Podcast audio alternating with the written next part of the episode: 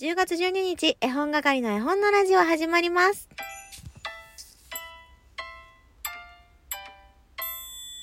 こんにちは、絵本係のまこです。この番組は絵本つながる言葉、命をテーマに活動している絵本係が絵本の話をしたり、絵本じゃない話をしたりする12分間です。まず、いただいたギフトをご紹介していきたいと思います。マーブルトムさんから元気の玉と美味しい棒いただきました。ありがとうございます。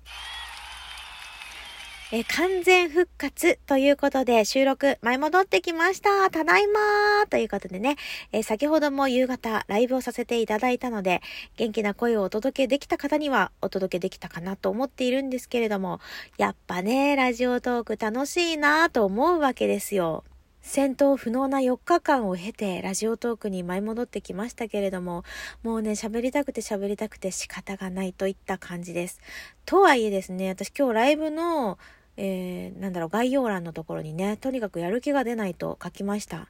やる気がね、出ないんですよ。何でしょうかこれは副反応の続きですか？さらに言うとね、お腹が空かない。てか、お腹が空かないから、あ、これやる気出ないのかな、と思ってるんですけど、まず食べることが全然楽しくなくなっちゃって、この数日間で。よくよく考えたら、その前からか。ちょっと前からね、お昼ご飯を食べなくても済むようになってしまって、今日もね、お昼ご飯食べる時間にはお腹が空いてなかったから、お腹空いたら食べようって思いながら過ごしていて、でも仕事がね、これじゃあ持たないかもしれないと思って、パンをね、1個だけ実家に来てからかじりました。それでも今、お腹はねギュルギュルってなんか空いてるなっていう感覚なんだけれども食べたいって思わないし何が食べたいですかって聞かれても何々が食べたいとかって思わない。あまああったら食べたいものはオムライスとか焼肉とかあと何食べたいかな。あんなに食いしん坊で食欲旺盛だった自分がですねこんなことになるなんてというような感じでちょっとね、心配しています。みんなは心配しなくて大丈夫なんだけど、私の体どうなっちゃってると思って。まあ季節の変わり目なので、ちょっとなんだろう、心と体のバランスがうまく取れてないのかなっていうのもあったりするんですけどね。本当にお腹が空かない。でも秋だよ。秋って普通お腹空くよね。もうちょっとじゃあ様子を見て、なんだろう動いてないからかなとかいろいろでも動いてなくてもね昔はお腹空いたんですよね。でも私がダイエットを始めて言われた言葉の中に食べることにね執着している人は他に満たされてないって言われたことがあってそうやって考えると私はお腹空かないってことは他で満たされてるのかななんてポジティブにも捉えられるけど自分が自分じゃないみたいでねすごく不思議な感覚なんですよ。外食するって言ってもやっぱ何て言うんだろう。行くところを考えたりとか食べるものを考えたりとかそういう中で選んで行ってたからここ最近もね。だから本当に行きたいところに行けてないとかあとはお友達と会えてないランチしたりとかお茶したりとかもお友達とはもう全然してないのででそれが今月末と来月ねちょっと予定を入れてみました。なんかそれがね楽しみすぎて待ちきれなくて現状にこうがっかりしているのかもしれないなと思って早くその日をね迎えたいなって思っています。それまでに、えーしっかりねダイエットもして、えーこれはあのチャンスだと思ってね捉えたいと思っているんですがとにかくとにかくなんかもう不思議すぎて喋りたくって喋っています。だから本当に心配ご無用ですからね。ちょっとね絵本の話もしようと思うんですけど私今からちょっとお買い物に行って帰宅しようとそんな車の中で喋っているんですが本屋さんもね立ち寄ろうかなと思っていてひよこは逃げますでしたか？ゴミ太郎さんの金魚が逃げた。に続きひよこは逃げますという絵本がね、え新刊として出ているという情報をあちらこちらで聞いています見ていますのでどんな絵本かなと思って必ずあると思いますから見に行く予定でございます。まだね、報告できたらいいなと思いますが、気に入ったらお迎えして帰ってこようかなっていったところです。なので、インスタのストーリーズを見ていただければ、私がどんな感想を持ったのか、印象を持ったのかっていうのが丸分かりになってしまうと思うんですけれども、いつもね、買ってきた本を見せびらかすというストーリーズを上げております。それでそれで、金魚が逃げたのお皿あとスタッキングマグラウンドボールみたいなね食器がなんとなんとどこから出ているんだと思ったらですね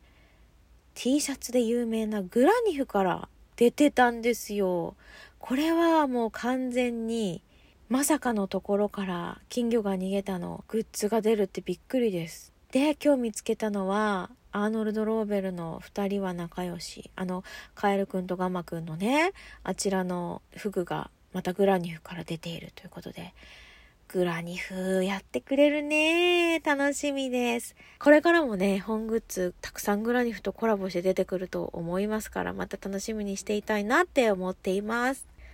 今日はね、とにかくとにかく元気になりましたというご報告がしたくて収録しております。それではたった一人が楽しみにしているあのコーナー行きたいと思います。絵本係のお夕飯。今日はですね、ご飯とちくわを煮たものと、キャベツとカニカマのサラダ、あとね、あ、きゅうりとタコの韓国風の和え物と、ネギとわかめとお豆腐の赤だしのお味噌汁と、あと鶏の胸肉のマヨネーズ焼きというようなものを作ってまいりました。私は今食べることに執着していないので全くと言っていいほどどれにも心を惹かれません。人が作ってご飯食べたいな。旅館とか行きたいな。と思っています。皆さんの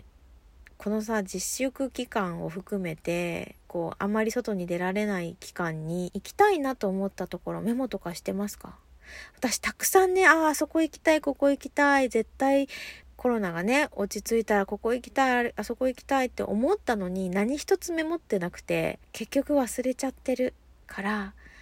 今日から行きたいって思ったとこ全部メモろうと思っています。志摩スペイン村に安く行けるチケットがあるので久しぶりに志摩スペイン村行ってこっかな。志摩スペイン村って知ってますか？三重県の伊勢志摩にあるんですけれども、